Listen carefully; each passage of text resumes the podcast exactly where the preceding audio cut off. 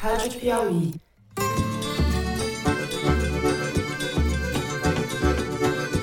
Olá, sejam muito bem-vindos ao Foro de Teresina, o podcast de política da revista Piauí.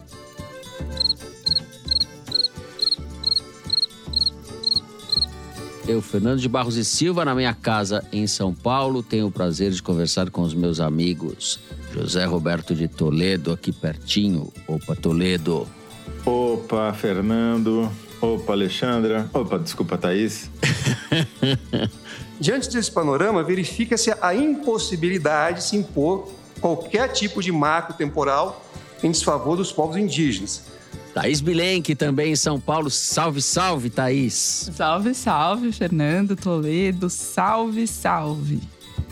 Tem sentido uma pessoa que tem 300 milhões de reais de patrimônio rendendo, ela está num paraíso fiscal só dela. Thaís Bilenque, que encabeçou todos os rankings das últimas semanas com o podcast Alexandre, que nessa segunda-feira agora chega ao seu sexto e último capítulo, certo, Thaís Bilenque? Perfeitamente, é o último episódio. O que teremos, Thaís? A gente vai chegar no julgamento do Bolsonaro no TSE, as internas desse julgamento, como é que foi a articulação até ele acontecer. E vamos falar um pouco do Alexandre presente em Brasília, suas relações em Brasília, mas também em São Paulo. A gente vai dar uma espiada em alguns momentos dele em sala de aula, inclusive. Dando aula ou assistindo aula? Dando aula lá na Faculdade de Direito da USP. Tá certo. Ela quer fazer tanto suspense sobre o podcast que ela nem disse se o Bolsonaro foi condenado ou não. Exato, eu ia falar exatamente isso. Escute e saberá, né? É. O julgamento do TSE que tornou o Bolsonaro inelegível. Ah, o cara estragando, dando. É, spoiler. Desculpa. Spoiler. Spoiler. Bom, recado dado, convite feito. Vamos então direto para os assuntos da semana. Começamos pelo noticiário policial. Nesta quinta-feira, Jair Bolsonaro, Michele Bolsonaro, Mauro Cid, o ajudante de ordens do ex-presidente, o pai dele, general Mauro Lorena Cid, o advogado Frederico Assef, o faz tudo Fábio Weingarten, que também é advogado, e mais dois assessores de Bolsonaro, todos envolvidos no escândalo das joias das Arábias, prestaram depoimentos simultâneos à Polícia Federal. Foram oito depoimentos ao longo do dia. As estratégias divergiram. Mauro Cid, seu pai Lorena Cid e o resolveram falar. Os demais ficaram em silêncio. Bolsonaro e Michele, seguindo orientação de seus advogados, alegaram falta de competência do Supremo Tribunal Federal no caso. Segundo eles, as investigações deveriam ser feitas pela Justiça de Guarulhos, na Grande São Paulo, onde fica o aeroporto em que as joias ficaram retidas. O depoimento mais relevante de longe foi o de Mauro Cid, que só deixou a sede da PF no final da tarde. Ele passou o dia depondo. E tudo indica, complicou bastante a vida do ex-chefe. A gente vai discutir isso tudo com a Thaís e com o Toledo. No segundo bloco, vamos falar sobre o julgamento a respeito do marco temporal, que foi retomado ontem, quinta-feira, no Supremo. Havia grande expectativa a respeito do voto de Cristiano Zanin, ex-advogado de Lula, e ministro recém-chegado à corte indicado pelo próprio Lula. Zanin, que em suas primeiras votações vinha contrariando amplos setores da esquerda, desta vez votou contra o marco temporal, ou seja, a favor da causa dos indígenas. Com o voto dele e do ministro Luiz Roberto Barroso, que votou em seguida, o placar ficou em 4 a 2 contra o marco temporal. Ainda faltam cinco ministros para votar e as sessões serão retomadas na próxima semana. A gente vai falar um pouco das artes de Zanin e dessa decisão que impacta diretamente a demarcação de terras indígenas no Brasil. No terceiro bloco, a gente vai falar sobre as iniciativas do governo para enquadrar, ao menos um pouco, os muito ricos brasileiros. Foram duas. Na segunda-feira, o governo editou uma medida provisória que prevê a tributação sobre os rendimentos dos fundos exclusivos, conhecido como os fundos dos super ricos. Em paralelo, enviou ao Congresso Nacional um projeto de lei para tributar os investimentos de brasileiros em offshores no exterior. Os nossos universitários, Thais e Toledo, vão explicar e traduzir em números o que isso significa. É isso, vem com a gente.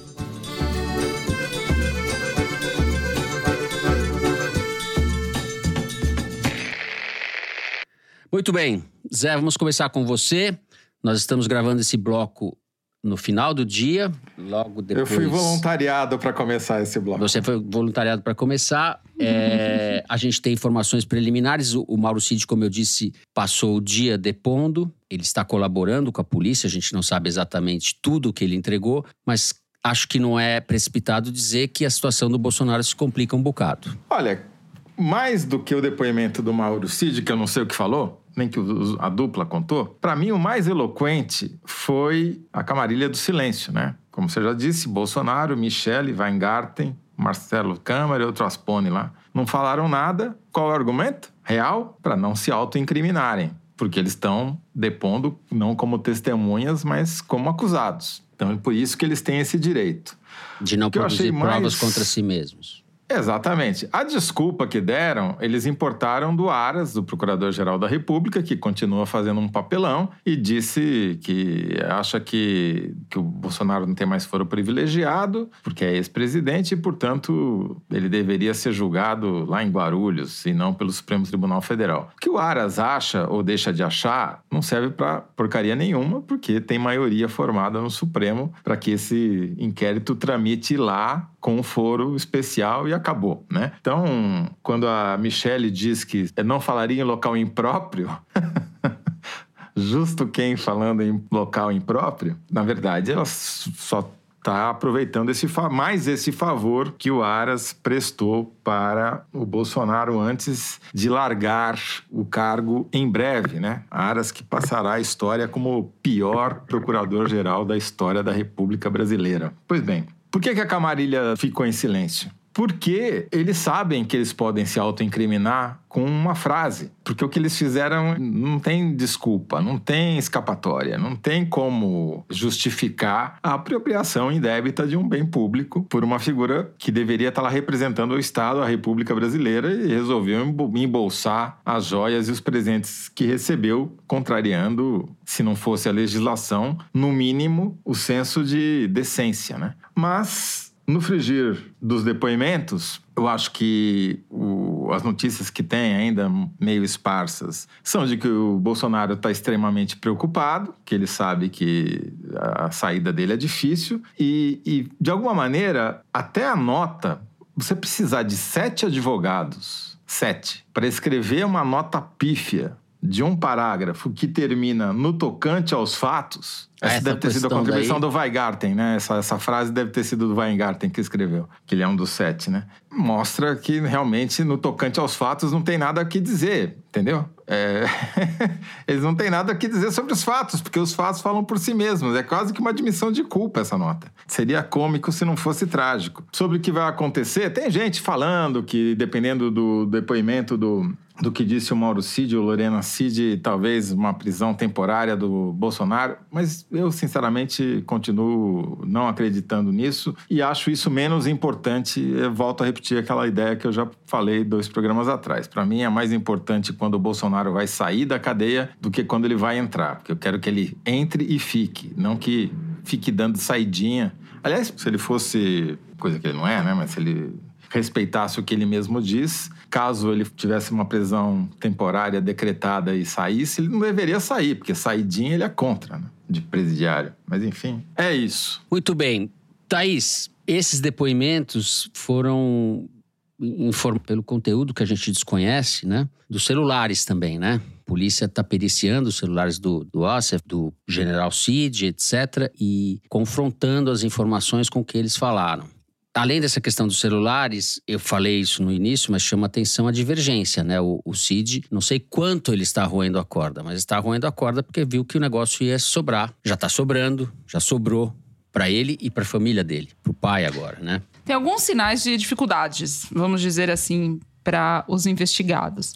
Tem alguns dias que a defesa da Michelle, que era separada da defesa do Bolsonaro, renunciou ao caso ou foi renunciada e a Michelle passou a ter os mesmos advogados que o Jair Bolsonaro. Depois, tem essa mudança de comportamento do Bolsonaro, sendo que os depoimentos que ele vinha dando, e foram vários ao longo desse semestre, desde que ele deixou a presidência e voltou dos Estados Unidos, ele deu vários, e ele falava de uma forma quase descompromissada com a Polícia Federal. Tanto assim que policiais federais do caso relataram para mim, inclusive, que os depoimentos não tinham o objetivo necessariamente de obter uma versão dele, inclusive porque a versão dele mudava. Mas é isso, ele vai falando, os fatos vão se apresentando, você mencionou celulares novos apreendidos, periciados, novos indícios e evidências sendo somados, todas aquelas palavras vão ficando superadas, né? Vão ficando superadas pelo avanço das investigações. Então agora o fato de eles decidirem não falar é uma mudança grande de percurso da defesa, assim como essa mudança de advogados, que é algo que marca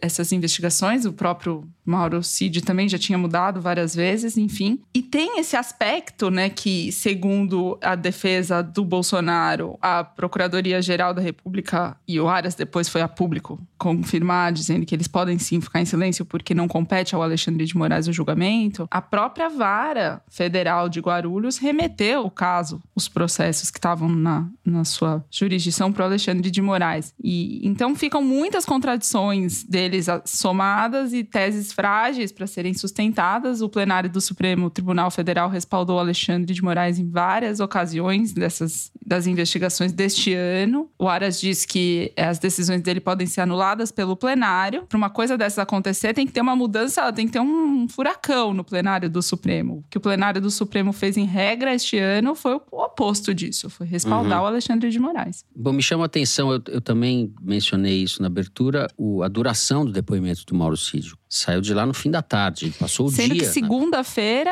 ele passou o dia também falando. Então não é pouca coisa, a não ser que ele estivesse jogando dominó com os investigadores. Isso vai começar a vazar nos próximos dias, né? Embora o Alexandre de Moraes tenha Exato tem ameaçado com. Mudar, mudar a equipe para não vazar, se vazasse uma linha. Exatamente. Vamos ver se ele não, vai. Estou fazendo promessa, uma, uma, né? uma, Enfim, não sei se vai vazar, mas é, é assim que as coisas acontecem no Brasil. Vou dar uma de Bolsonaro e Michele aqui, vou ficar em silêncio sobre o depoimento deles também, em solidariedade, né? Ao comportamento deles. Mas eu queria fazer uma mudar, sacanear o bloco. Queria fazer uma pergunta para vocês dois, posso? Depende da pergunta. Depende. Pode sacanear tá, muito. Tá. Quem promulgou a Lei Áurea? A Isabel. Você está enganada. Segundo os livros do secretário Renato Feder, secretário de Educação do Estado de São Paulo, aquele que recusou os livros federais de graça, foi Dom Pedro II. E vocês sabiam que tem praia em São Paulo, na capital? Tem mar? Tem. Também tem. Segundo os livros Segundo do Renato livros. Feder, também tem. Bacana, né? A praia. qualidade dos livros é igual a da Multilaser. Tá solto esse cara? Pois é, podia estar tá prestando depoimento lá junto Exato. com o Bolsonaro, essa altura, né? É. Bom, nós vamos encerrar então o bloco por aqui. Thaís vai apresentar alguns pontos do depoimento do Mauro Cid agora, é isso? Já vazou para você, Thaís? Tô tentando né? baixar o arquivo, ele tá pesado. Enquanto a Thaís baixa os arquivos aí do Alexandre Moraes, a gente encerra o primeiro bloco do programa. Temos um rápido intervalo. No segundo bloco, nós vamos falar de Cristiano Zanin e Marco Temporal. Já voltamos.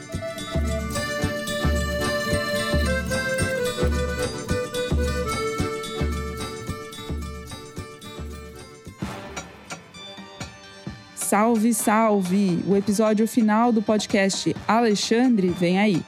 No sexto capítulo da série, começamos pelas internas da votação no Tribunal Superior Eleitoral, que acabou tornando Bolsonaro inelegível. Conto como esse julgamento situa Alexandre de Moraes na geografia do poder de 2023. E damos uma espiadela na sala de aula onde o ministro é professor. Então é isso. O último episódio de Alexandre vai ao ar nesta segunda-feira, dia 4 de setembro, em todos os tocadores. É só digitar Alexandre na busca. Eu te espero lá.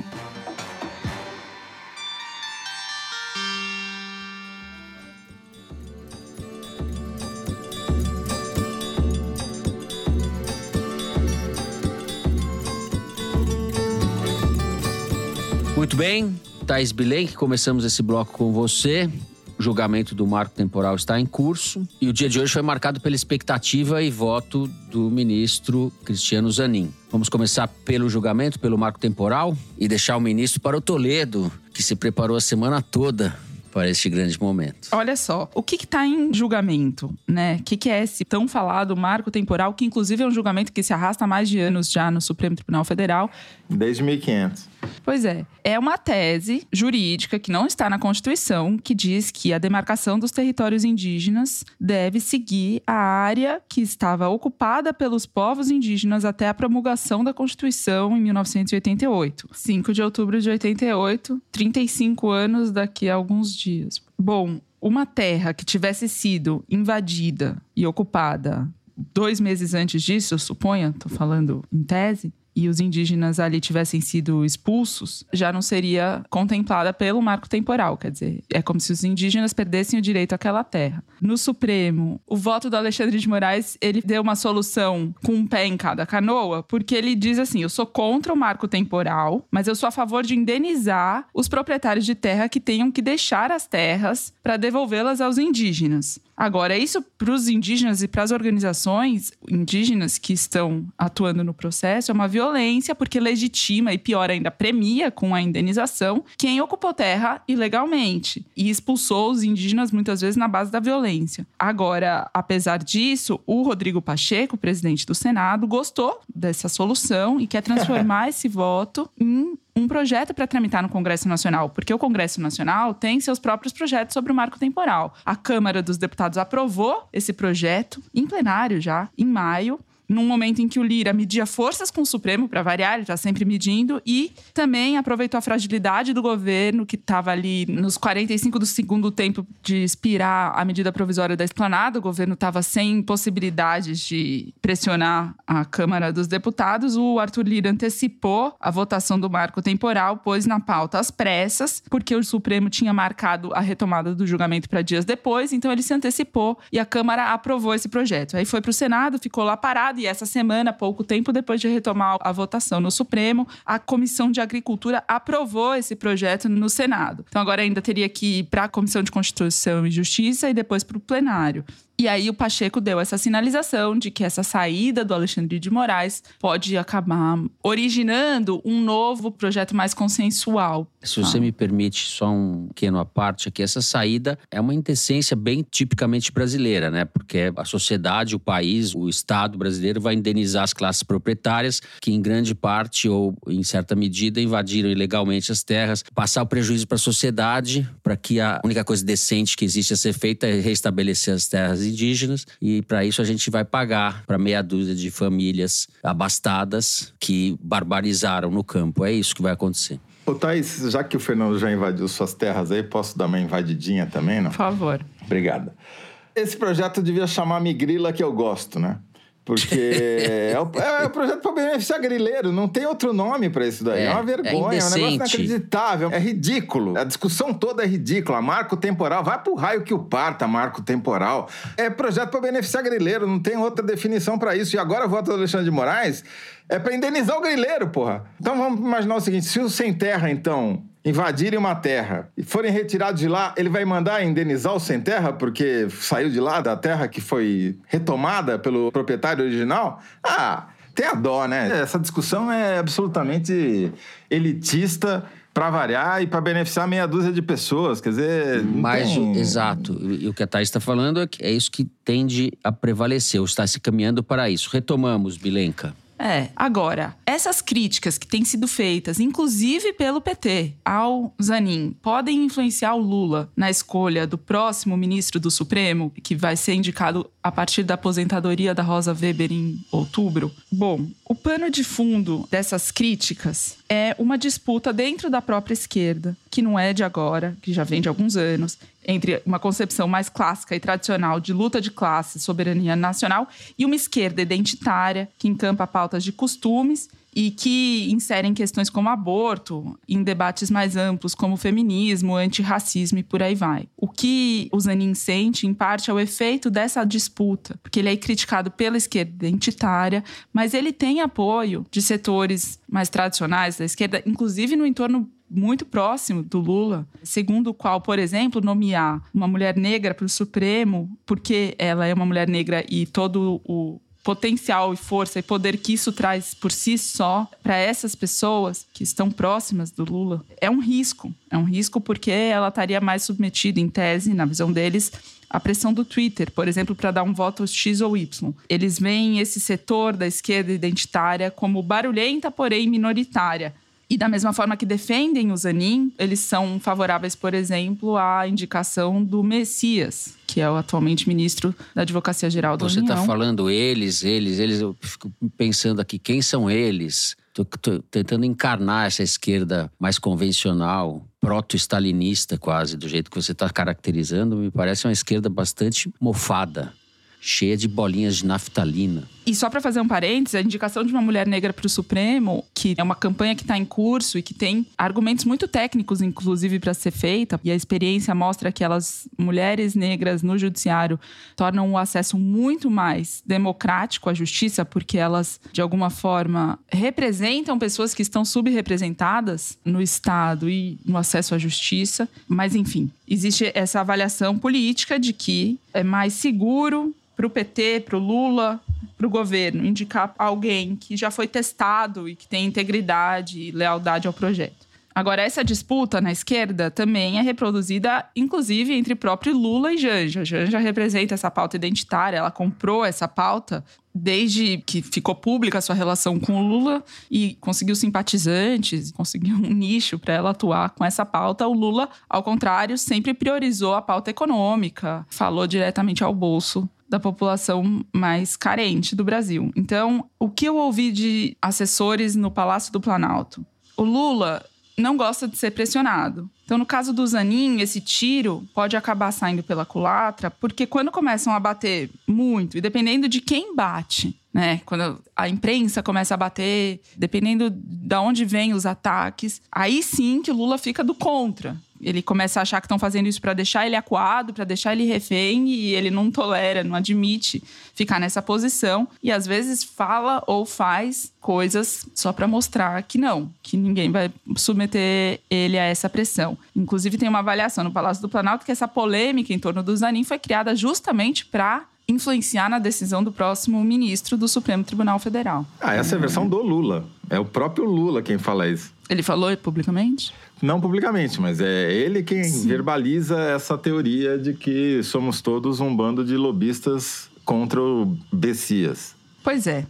Então é isso, tem essa disputa de visão, de projeto e tem as características pessoais do presidente. Minha preocupação com o Zanin é que ele vai ficar lá até depois de eu morrer no Supremo. Né?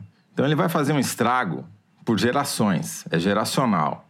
O Zanin conseguiu algumas proezas essa semana. Ele foi a terceira personalidade política mais procurada no Google, bateu todos os recordes em todas as plataformas aí que a gente mediu, Arquimedes nas redes sociais, Palver no WhatsApp, Google Trends. O cara tá surfando mais do que o Felipe Toledo, para falar de um outro primo meu aqui. Quem é Felipe Toledo? Campeão mundial de surf, pô. O Zanin conseguiu a proeza de ultrapassar o Alexandre no ranking do Google. O Zanin, ele cresceu 520% as buscas por Zanin. O cara realmente virou o O do Borogodó no Supremo. Agora, o que, que ele fez? Pop Webstar. Eu entrevistei Heloísa Machado, professora de Direito da FGV de São Paulo, especializada em Supremo Tribunal Federal, pesquisadora especializada no assunto. E ela estava elencando, já são cinco votos conservadores do Zanin até agora. O cara realmente começou com o pé na porta. Não foi só que ele votou contra a descriminalização da maconha. Não foi só isso. Ele votou até para manter preso um cara que furtou 100 reais, entendeu? Então ele chegou, aparentemente, querendo mostrar que ele é técnico, que ele não é o advogado do Lula, que ele é sei lá o quê. Ele é bobo. Basicamente, o Zanin até agora se mostrou bobo. Talvez ele não se dê conta disso, mas os votos estão denunciando esse comportamento. Ele está preocupado em mostrar independência. Não vim aqui para fazer as graças do Lula ou de um determinado partido. Vim para mostrar que eu sou o máximo. Esse é o comportamento do Zanin.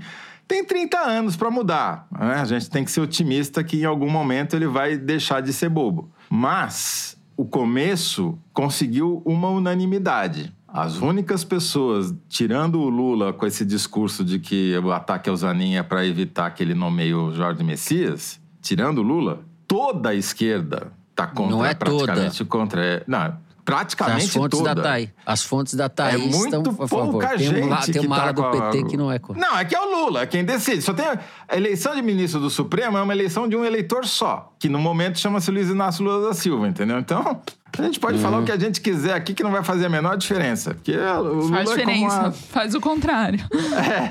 é, mas o Lula, ele faz o que ele quer, na verdade. Se ele não quer nomear o Fufuca ministro, ele fica enrolando um mês, custa caro. Já gastou mais de me- 15 bilhões de reais para acalmar o presidente da Câmara, o Arthur Lira. Mas só para concluir, se você vai nas redes sociais ou os grupos de WhatsApp, só tem um grupo de pessoas elogiando o Zanin. É a extrema-direita. A direita mais bolsonarista das redes. E não são nem todos os bolsonaristas, é um pequeno grupo de bolsonaristas que já está comemorando que ele vai votar contra a descriminalização do aborto, ou contra ou a favor da criminalização do aborto mais para frente. E esse é o problema. É se ele vai continuar bobo ou se ele vai se dar conta de que ele está julgando o futuro de milhões de pessoas e não a sua biografia. Esse é o problema. Eu acho que o Zanin tá com o rei na barriga e o imperador na cabeça. Ele tá completamente fissurado pela exposição que ele está recebendo e está tendo um comportamento que vai além da questão de ser conservador, não ser conservador. Ele virou um personagem de si mesmo. Isso está transparecendo nos votos. É um esforço para se justificar e se explicar e dizer que são as razões técnicas. Ele não está percebendo que ele está envolto nessa nuvem, nessa onda, nessa espuma toda. E no fundo é isso que está movendo os votos dele, que vão prejudicar milhões e milhões de pessoas. Então, o Zanin votou contra o marco temporal, não reconheceu que precisa de data para que os indígenas brasileiros tenham direito às suas próprias terras. Foi uma surpresa? Não. De bobo ele está ficando esperto. Até que tá rápido, até que foi rápido o movimento do Zanin. Depois dizem que a opinião pública não influencia as decisões de ministros do Supremo. Se tem uma corte que a opinião pública influencia, é o Supremo Tribunal Federal. Está aí Zanin já inaugurando a sua permeabilidade à jurisprudência da corte da opinião pública. E acrescentaria o seguinte: se ele estiver ficando esperto mesmo, como demonstrou hoje, ele vai perceber que ele pode ter vir a ter o voto de Minerva né, em várias decisões. Ele pode ser o cara que leva uma decisão para um lado ou para outro. E isso tem um enorme valor moral, que fique claro. Perfeito. Duas colocações. Aqui mesmo nós dissemos, e outras pessoas disseram na imprensa, quem era o Zanin. As características dele, as tendências dele, a cabeça conservadora já estavam. Isso tudo já era conhecido antes do Lula nomeá-lo. Né? Então ninguém pode dizer que foi tomado de surpresa. O que me leva à conclusão óbvia de que a culpa não é do Zanin, é do Lula. O Zanin é o que sempre Não, foi. O não, Lula errou duplamente, mudam, porque errou, errou porque colocou lá uma pessoa com perfil conservador, reacionário em alguns casos. O erro principal nem é esse, esse erro é grave. O erro principal é ter, eu vou atualizar a colocação para mim definitiva da Thaís, é, quando esse processo ainda estava em curso, de que advogado a gente paga com honorários, não com vaga no Supremo. É, o Lula quis fazer uma troca de favores e rebaixou a República, pôs na sarjeta, né? Nível bolsonarista quase. Fez uma vingança, retribuição, troca de favores. Tudo que ele fez é o que não se deve fazer. Ele fez política, tudo é política. Tudo, ah, é política, você é tonto, a nomeação é política, não é técnica. É a pior política essa. Eu sei que a nomeação é política, isso é óbvio também. O Lula fez a pior política. Então agora a gente está vivendo as consequências disso. É uma espécie de jogo anunciado. Eu tenho uma interpretação diferente. O Lula não estava pagando o Zanin. O Lula estava nomeando alguém que ele acha que quando ele precisar, ele vai poder contar. Então o Zanin, Certo. nesse voto, não está mostrando o seu conservadorismo. Ele está tentando mostrar que ele é independente do Lula para quando ele for dependente do Lula, ele poder dizer, não, mas veja, eu já votei contra em outras ocasiões. É que o Lula está se lixando para essas questões, aparentemente. Ele só está preocupado com as questões de interesse pessoal dele. Por isso, colocou alguém que ele acha que vai ser fiel a ele. E está procurando um segundo com o mesmo perfil. Porque o Messias é isso. É para o futuro, não é para o passado. É, as nossas interpretações não são excludentes, é uma questão de ênfase, mas está certo. Temos uma perspectiva um pouco diferente sobre isso, mas é, as coisas se complementam. Bom, o meu voto é pelo fim do bloco e eu, como sou o ministro Barros de Moraes aqui, vou encerrando o segundo bloco do programa. Nós temos rápido intervalo. No terceiro bloco, a gente vai falar de taxação de offshores, vamos falar um pouco de economia. Já voltamos. Não, é de política. Tá certo. De política. Desculpa, já voltamos.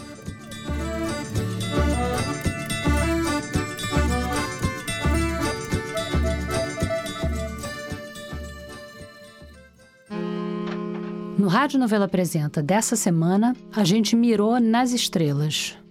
Na verdade, a gente mirou na Starlink, a empresa do Elon Musk que está levando internet para os rincões da Amazônia, para o bem e, em muitos casos, para o mal. No episódio dessa semana, a gente investiga essas e outras ferramentas multiuso. No segundo ato, a ferramenta multiuso é um canivete suíço em forma de lei a lei da vadiagem que foi reciclada ao longo dos séculos até chegar aos dias de hoje. Depois de ouvir o foro, procura no seu tocador Rádio Novela Apresenta. Toda quinta tem um episódio novo com histórias que você nem sabia que precisava ouvir.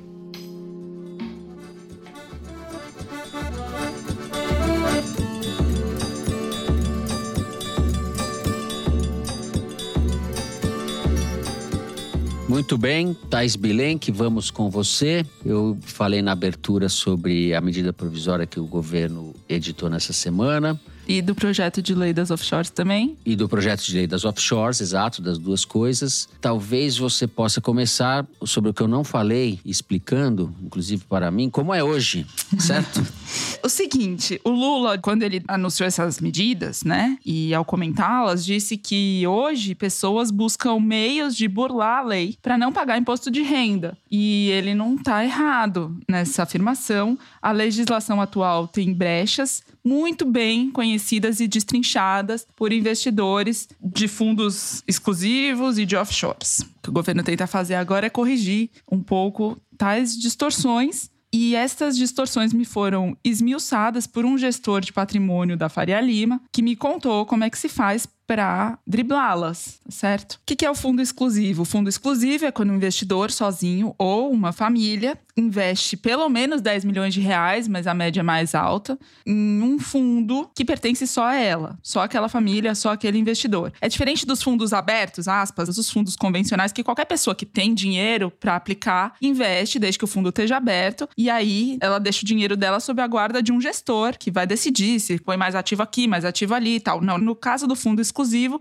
só tem um investidor ele pode ter os mesmos ativos que um fundo multimercado, mas é só ele o detentor daquele fundo. Com uma diferença muito importante, que é o fundo convencional, para você aderir, você paga o chamado come cotas. A cada seis meses você entrega uma taxa para o governo. E quando resgata o dinheiro, da mesma forma. No fundo exclusivo não tem come cotas. Seu dinheiro está lá, você não paga nada por isso, você só vai pagar taxa se você resgatar. O governo diz que 10 milhões de reais é o mínimo de um fundo exclusivo, mas a média é 300 milhões de reais por investidor, pelo menos se você considerar o total aplicado nesses fundos. 760 bilhões de reais, segundo o governo, aproximadamente, e o total de investidores que têm fundos exclusivos, que são 2.500. Se uma pessoa física investe 300 milhões de reais numa aplicação comum, ordinária, de gente normal, com, vamos dizer, um rendimento de 12% ao ano, em 20 anos, ela terá 2 bilhões e 92 milhões de reais. No fundo exclusivo, ela terá 2 bilhões de reais e 448 milhões de reais.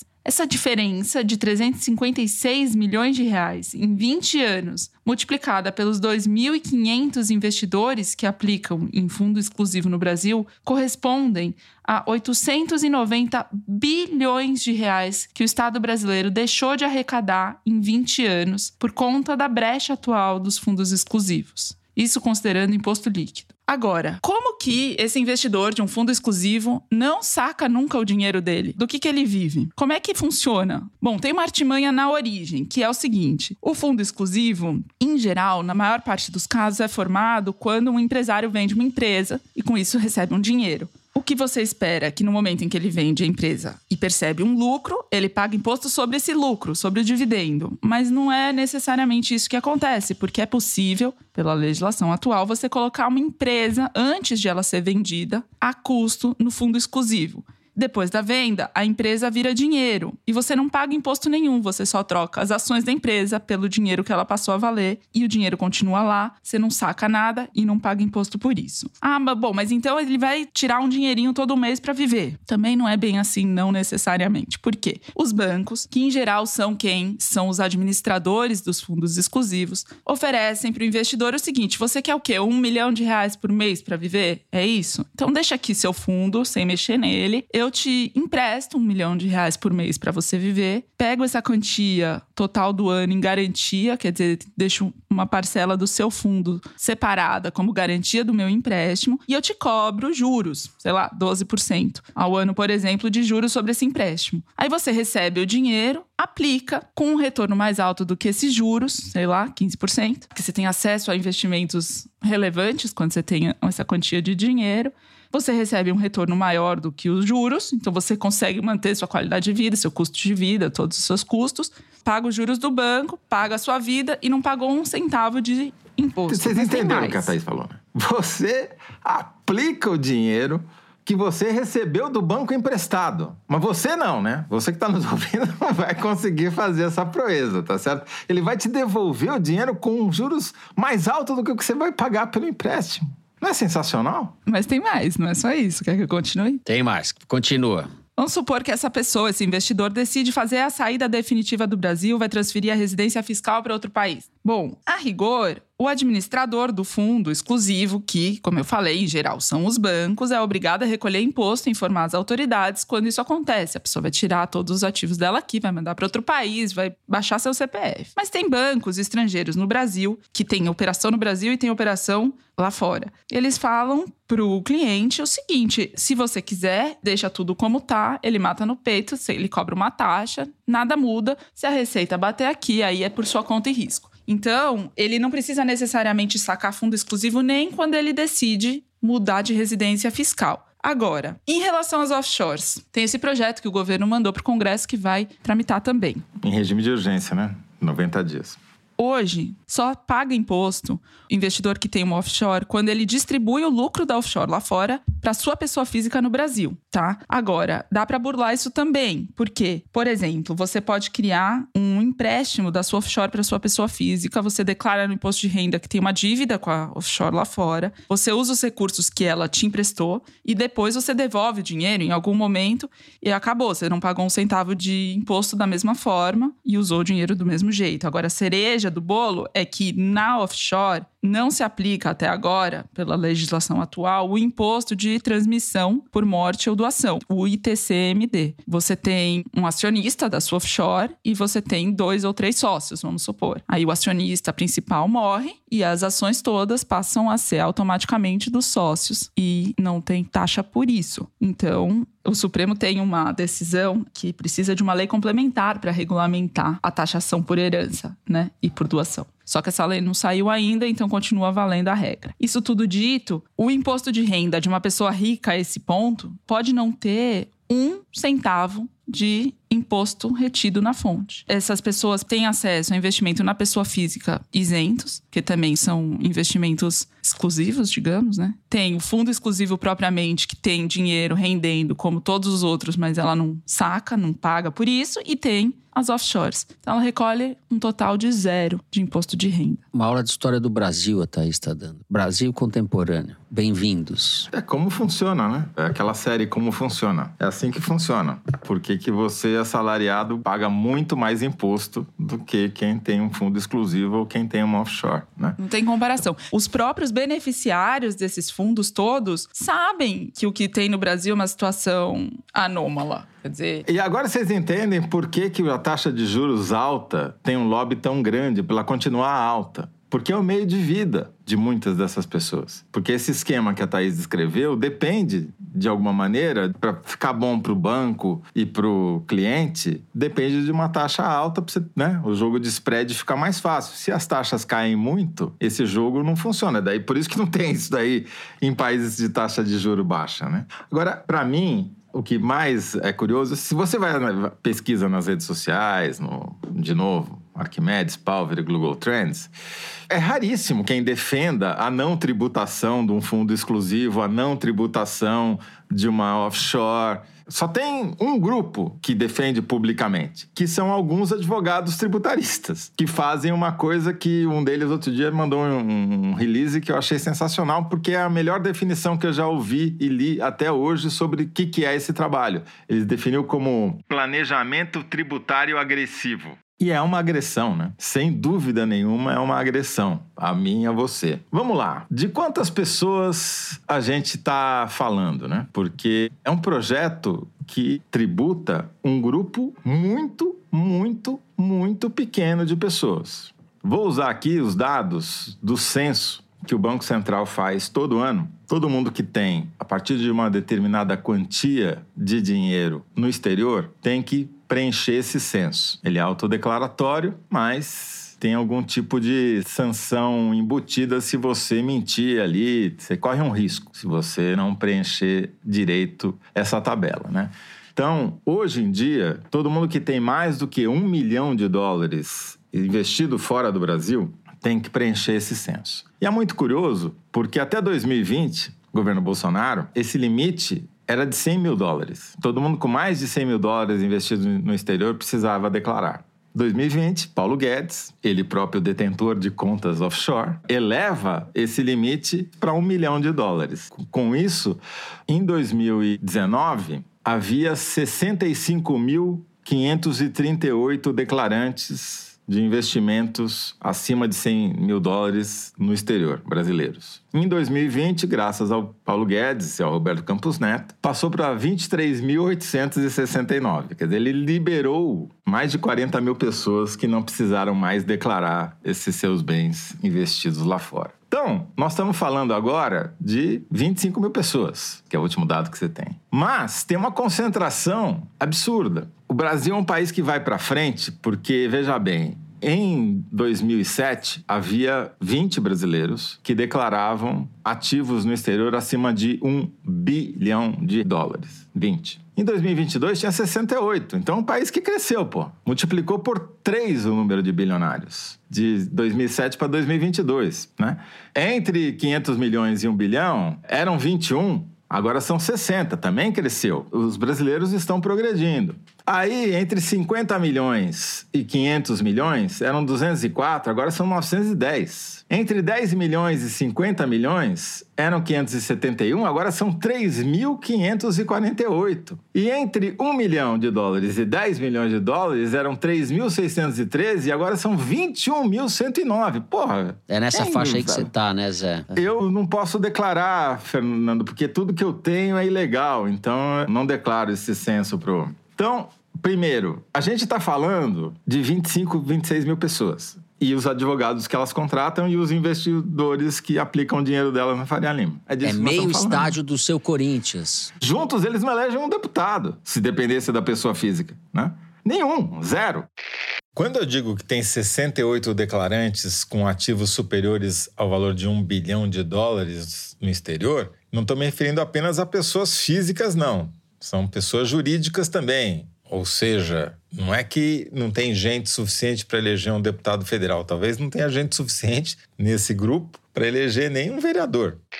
Porém, o Arthur Lira trabalha para eles, porque ele impediu que o governo fizesse lá uma manobra muito tosca. Essa medida provisória caducou, eles não votaram. Adivinha por que, que o Congresso não votou uma medida provisória como essa, que taxava os fundos offshore e os fundos exclusivos, né? E aí o governo tentou enfiar na medida provisória do salário mínimo e o Arthur Lira barrou. Eu vou da perspectiva pedagógica que começou com a Thaís e se desdobrou com a sua fala, de como tudo isso que vocês falaram é uma bela aula de Brasil contemporâneo. A gente sempre se choca porque a gente é tonto, na verdade, né? Porque essas coisas são muito chocantes, são muito anômalas mesmo. E são reveladoras de como funciona essa coisa. O Congresso só pra- capturado. Essas pessoas que não elegem um deputado, elas comandam a Câmara dos Deputados porque tem o presidente da Câmara, entendeu? Elas impedem que projetos que vão tributar um número minúsculo de pessoas sejam aprovados porque elas mandam no Supremo, elas mandam aí, são os donos do Brasil. E pessoas para quem essa tributação, vamos falar português, claro, não vai fazer a menor diferença. Elas vão continuar vivendo exatamente como elas estão vivendo e as sete gerações seguintes vão continuar Tem um vivendo. monte de escritório de advocacia que, no momento que esse projeto foi apresentado, já começou a pensar em novas maneiras agressivas de fazer planejamento tributário e vão poder cobrar de novo os seus clientes. Então, eles deveriam estar a favor, mas tudo bem, deixa pra lá. Uma curiosidade: sabe qual é o país do mundo que mais recebe investimentos de brasileiros em Thaís offshore? Bilenque sabe? É um Kinder Ovo do Toledo aqui. Sabe, Thaís? Eu acho que eu sei. É Bélgica. Muito bem, Thaís Bilenque. Como você sabia? acertou. Que história é essa? Bélgica e Holanda. isso. Ah, Thaís é uma especialista. Thaís tem bilhões da Bélgica. É que ela aplica. Eu estudo esse assunto antes do programa começar conversando com o Toledo. É a Bélgica? Bélgica e Holanda. 20% dos investimentos diretos do Brasil no exterior estão nos Países Baixos. Sabe qual empresa tem sua sede numa cidade belga? A Embev. Ambev? Embev, é, que é a dona da Ambev, por exemplo, entendeu? Então não é pra você, pra mim, pra Thaís, é pra cachorro grande essa brincadeira aí, entendeu? Não é só pro pessoal assim, das casas americanas, os donos das casas americanas, que são os donos da Ambev também. das lojas americanas, é. Não é exatamente. Mas aí só por curiosidade, caso você tenha aí uma quantidade de dinheiro disponível para investir no exterior, saiba que a tendência da moda são os países, né, Bélgica e Holanda. Essa é a moda nova, porque recentemente eles ultrapassaram as Ilhas Caimã. Faz poucos anos que isso aconteceu. E as Ilhas Virgens Britânicas, que é o lugar de predileção do Paulo Guedes, está em segundo lugar no ranking. Terceiro, as Ilhas Caimã. Quarto, Bahamas. Quinto, Luxemburgo, que é o local preferido da família Neves. Bom, acabamos de criar o bloco, subbloco Foro Investimentos. Você, ouvinte, que faz parte desse seleto grupo de afortunados, já pode, então, seguir as tendências na moda e aplicar seu dinheirinho nos Países Baixos. E com isso, eu vou encerrando o terceiro bloco do programa. Vamos para um rápido intervalo e depois do intervalo para um caliente Kinder Ovo. Já voltamos.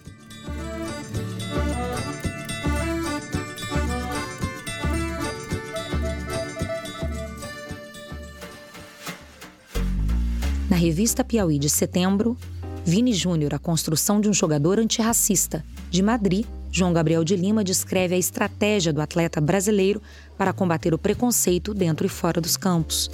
A escuta na cela 5. Felipe Aníbal conta a história da ilegalidade inaugural da Lava Jato, a instalação de um grampo na carceragem da PF em Curitiba. O Quebra-Regras, a trajetória do novelista João Emanuel Carneiro, de menino solitário a campeão de audiência na reportagem de Tiago Coelho. Tucanos no Divã, Luiz Maza mostra que o PSDB foi, já não é mais, e luta para voltar a ser, só não sabe bem o que. Humor Piauí, Manual do Moambeiro Mirim, o guia para os militares enfeitiçados por joias e relógios. No papel, no celular ou no computador, assinante Piauí lê esses e outros textos com exclusividade. Saiba mais em revistapiauí.com.br. Muito bem, voltamos e vamos sem mais delongas para o Kinder Ovo, Mari. Fui eu que ganhei semana passada? Fui eu, né? Foi. Quem era mesmo que eu acertei? Haddad. Ah, não. Paulo Guedes! Errei duas vezes o mesmo Meu erro, amigo né? Paulo Guedes! Kinder Ovo, pode soltar, Mari. Eu sou da sociedade, eu vim de baixo, então eu vou querer o melhor para o povo, independente de quem seja o político ou o partido. Eu não sou fiel a, a, a partido ou a político, eu sou fiel à sociedade. E eu cresci muito rápido e agradei muita gente Juliette? de várias opiniões políticas, mas a minha história sempre foi de luta, de resistência, pela minha classe social, por tudo que eu vivi. Então eu tinha uma consciência social e política já formada. Não seria honesto comigo negar isso. Eu só acerto pessoas Poxa da minha faixa vida. etária, né? O Fernando acerta o Paulo Guedes, eu acerto a Juliette. Tá certo. né? Faz Poxa, sentido, eu gosto da lógica. E eu não Juliette. acerto nada. Não Eu tem- gosto da Juliette. Eu nunca assisti BBB na minha vida, né? Mas eu conheci a Juliette depois do BBB. Conheci assim, tô falando. Conheci de, de- Não é que eu conheci. Ela foi cantar com o Gil, não sei o que lá. Maior simpatia pela Juliette e Toledo acertou. Thaís, você sabe quem é a Juliette, Thaís? Óbvio que sei quem é a Juliette. Ah. Só que eu me distraí. Fazer o quê? A Thaís fica melancólica. Daí estava fazendo conta. Tá com trauma, tá com estresse pós-traumático de uma sequência de derrotas no. Ah, tá foda. Não, porque perder pro Fernando tudo bem, mas perder pra mim é realmente humilhante, eu concordo. O Toledo é do fã-clube dos cactos. Bom, então para os anais do Kinder Ovo, a cantora, blogueira e ex-BBB Juliette entrevista para o TV Folha. Está aí registrado. Então vamos direto para o momento cabeção com as nossas dicas de livros, filmes, séries, que tais? Quem quer começar, Thaís? Bilhete. Bom, é o seguinte. Eu tô lendo A Dor, Marguerite Duras, que é um belo livro. Ainda não acabei. Tô aqui na metade dele. E escritora francesa do século passado que conta da tormentosa, angustiante, dilacerante espera pelo marido que foi pego pelos nazistas durante a Segunda Guerra, no final da Segunda Guerra, e ele era da resistência francesa e ela não sabe se ele volta. E então, essa é a primeira parte. A segunda parte do livro é outro momento, eu não vou antecipar, porque realmente vale a leitura pela trama, mas pela qualidade literária de como uma mulher é capaz de descrever, povoar sua própria mente e relatar e pôr em linhas um sentimento tão dilacerante assim. E para o momento cabecinha, eu quero indicar o livro que a Tati Bernardi lançou recentemente, chama O Mundo é de Todo Mundo, que é muito legal. Ela conta a história né, de uma menina que tem que aprender a dividir, compartilhar, conviver e aceitar que o mundo não é só dela. Com aquela linguagem Tati Bernardi, genial. Ilustrações da Talita Hoffman, que são o máximo. Que Talita Hoffman que ilustrou li- os livros do Antônio Prata também e outros. Ah, é muito divertido, muito legal. Tá aí a indicação. Muito bem. Tô lendo aqui um livro que eu nunca li do, mas não é isso que eu vou indicar não, do filósofo húngaro Georg Lukács, A Alma e as Formas, que é o livro de juventude dele, que são ensaios começo da vida dele antes dele ser capturado pelo stalinismo e são sensacionais. Não, são sensacionais. Ensaio Não, peraí, muito peraí, peraí. escrito, peraí. que Fala de novo o primeiro nome do Lucas. E as Formas. Não é possível que Lukács, você fala com a Georg. pronúncia húngara, né? Não, tô chocada. É o Fala de. Jorge, o Jorge Lukaku. Jorge. Lu, a gente chama Jorge de Lukács nisso daí. na- na- na- Esse Jorge. é, Jorge Lukaku, a alma e as formas. Não é aquele centroavante da Bélgica? Centroavante da Bélgica, exato. O Lukács, antes de ser capturado pelo stalinismo. O quê? é- Quem? o Lukács. Não, fala o primeiro nome de novo. L-U-K-A-C-S. Eu sei o Lukács, eu quero o primeiro no nome na pronúncia certa, por favor. Acento agudo. Mas não era isso que eu ia indicar, porque eu sei que isso não é uma indicação. Esse livro é da editora autêntica. Ai, saiu- ai, ai. É é- olha, Thaís, você vai gostar. E o título é lindo: A Alma e as Formas. Tudo que tem formas no título eu gosto. Mas, ó, a minha indicação, na verdade, é um pequeno romance que até tenho dificuldade de chamar de romance, de nome Pandora, da Ana Paula Pacheco, que é escritora e professora de literatura da USP. E é um romance esquisitíssimo, assim, no melhor sentido. Muito perturbador, é um romance pandêmico, assim, eu diria. E é uma tentativa muito ousada de dar conta desse momento histórico do que é o Brasil da pandemia e do Bolsonaro. Ela não fala diretamente disso, fala também disso, mas é um romance que flerta, mais do que flerta, entra no absurdo. Ela, a, a- personagem tem três relacionamentos amorosos, dois deles com animais, animais improváveis, um pangolim e um morcego. É, vai pro absurdo o livro, mas ele volta do absurdo e daí ela prepara as aulas dela da USP, ela dá aula online. É um livro realmente esquisito e, e Não, porque o pangolim assim. é, foi a primeira. pangolim é uma espécie de tatu com escamas, né? Tatuzinho com escamas, né? É esse ele é um bicho um africano, mas ele foi o primeiro, foi a primeira fake news sobre a origem do vírus, da pandemia, do, do coronavírus. E, e não é à toa que ela usa esses dois bichos, né? Eu indico esse romance e fui procurar estudar um pouco, ler um pouco sobre Pandora também. E lembrei de um livro que chama A Caixa de Pandora: As Transformações de um Símbolo Mítico, que foi escrito por um casal de intelectuais alemães, a Dora e o Erwin Panofsky. E eles se chamavam Dora, Dora e o Pano, os dois eram Panofsky. Eles se chamavam de Pandora, o casal. Então é isso. O, minhas indicações é o Pandora e os meus votos de que a Companhia das Letras reedite esse livro, A Caixa de Pandora, porque era uma coleção maravilhosa da Companhia das Letras, chique. Parecia inclusive livro da, da Kozak Naif. E agora os livros não têm mais esse, digamos assim, esse acabamento aristocrático. Por falar em acabamento aristocrático, eu lembrei de uma minissérie para indicar. Essa é boa, chama-se Procuras a Fuga de Carlos Ghosn, que é aquele cara que nasceu no Brasil, se criou no Líbano e depois foi fazer carreira na França como executivo, acabou virando CEO de uma montadora japonesa e aí começou a decadência dele até o ponto dele ser preso e escapar cinematograficamente de volta para o Líbano. Mas é uma história, é muito bom o documento, é uma série documental muito bem feita, muito bonita esteticamente, muito bem embasada, conta a história muito bem. Tem uma outra série também, acho que é na Netflix, mas essa é melhor. Apesar dele dar entrevista na série, não é uma visão pró, é uma visão muito crítica, na verdade, de como os donos do mundo, só para voltar aos temas dos primeiros blocos, operam. Não só ele, mas também a montadora japonesa que o perseguiu no Japão porque queria fazer uma fusão com a montadora francesa e acabou fazendo uma prisão absolutamente fabricada. Mas enfim, vale a pena assistir. Encerramos assim o momento cabeção e vamos direto para o Correio Elegante. Vou começar então o nosso Correio Elegante lendo a mensagem do Leandro Afonso, que diz o seguinte: Que surpresa agradável foi escutar o início do Foro de Teresina com uma estação do Fernando de Barros e Silva, As Chanchadas. Nessa maravilhosa cena de carnaval no fogo, o filme consegue rimar cotovia e dia, capuleto e espeto, e diz que a lua, que é leviana porque está sempre mudando de quarto. Uma pérola brasileira. Na chanchada do foro, Thaís Bilenque, com seu charme musical, poderia ser interpretada por Fada Santoro ou Adelaide Chioso. Toledo estaria na pele de um galã cético como Sil Farney ou Anselmo Duarte, enquanto Fernando seria uma versão competente do professor Xenofontes, no humor de ninguém menos que o próprio Oscarito. Ou como apresentador, Fernando poderia seguir como o próprio grande Otelo de Ah, Romeu! Ah, Romeu!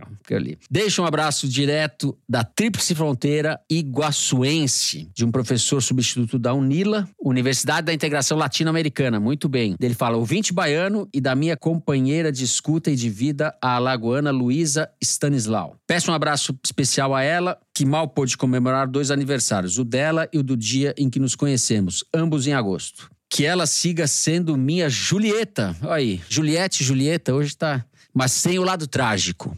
É, vai seguir sendo a sua Julieta sem o lado trágico. Leandro, um abraço grande para você. Muito obrigado pela carta cheia de referências da chanchada. É porque eu falei, eu, eu imitei o grande hotel da outra vez, né? Ah, Romeu. O Romeu Zema. Ai, ai. A Ana Azevedo, Ana Azevedo mandou assim: Estou aqui usando os meus privilégios de estar na ficha técnica do podcast Alexandre para enviar um correio elegante por uma boa causa, juro. Sou ouvinte de primeira hora e não demorou muito para indicar o foro ao meu namorado. Dia 29 foi aniversário do Matheus, meu analista político preferido, que tenho a sorte de chamar de namorado. Só posso agradecer por comemorar suas muitas conquistas há seis anos. No meu aniversário, ele pediu um abraço para mim e para o Samir Carvalho, um setorista de esporte. E namorar um corintiano tendo pai conselheiro do Palmeiras é meu ato de afronta social. Achei que nada mais justo do que retribuir as felicitações com um abraço do trio que tanto gostamos, especialmente a Thaís, nossa musa maior. Beijos. Ana, um beijo, querida. E parabéns pro Matheus, obviamente, que, além de tudo, namora com você. Eu pensei que você ia falar que além de tudo é corintiano, mas tudo bem. Não, corintiano é mero detalhe. Pois bem, o Alex Manieso, de 25 anos, nos mandou uma carta bem interessante. Quando vocês entraram, lá em 2018, eu era um calouro sem pretensões, sem perspectiva, muito cabelo na cabeça e uma vontade doida de saber de tudo. Quando não ouvi o programa no caminho da faculdade, ouvia na volta, de carona com meu pai, outro Alex, com menos altura, menos cabelo e a mesma vontade de saber de tudo. O tempo passou e o podcast me acompanhou, passando por remédios, psiquiatras, psicólogos, mais faculdade, até chegar ao fim das caronas e o fim da faculdade. Deixei de ser um jovem adulto ranzinza, me identifiquei. Deixei de ter tanto cabelo, aí não, e deixei meus pais lá em Suzano, São Paulo. Não passa um dia que não sinta falta deles e nas vozes de vocês ouço a voz do meu pai mais perto. Vocês representam a presença da vida que eu consegui construir. Me acompanhando quando sair de casa era difícil e me mudar para ficar com a mulher mais maravilhosa do mundo, ou melhor, de todo o universo, era impensável. Então, eu queria agradecer. Um forte abraço e se puderem mandar um opa para os meus pais Alex e Viviane, ficaria muito grato. Opa, Alex. Opa, Alex 2. Opa, Viviane. Muito legal a sua carta. Tem um PS aqui para você, Thaís, em francês. Alexandre tá foda, Thaís. Puta que pariu. em francês. Bom, em francês terminamos o programa de hoje. Se você gostou, não deixe de dar 5 étoiles. É isso que eu vou falar agora?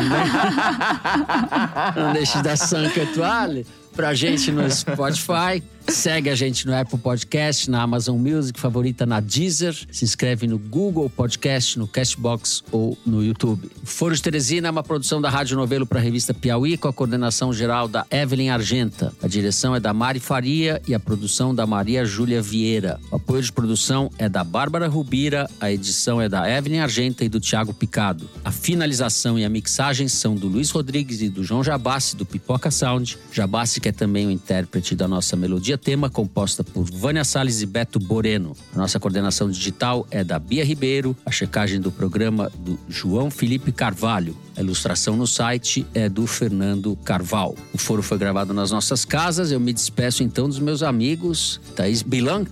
A bientôt, Thaís Bilanc. Je ne regrette Tout à l'heure, rien. à bientôt, au revoir. Salut. Alexandre tá Au foda. revoir. Alexandre. Um bisou. E José Roberto de Toledo. Tchau, Toledo. Tchakikshub.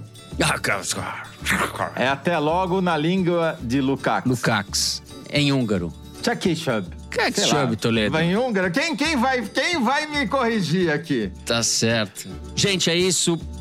Ótima semana a todos. Até semana que vem.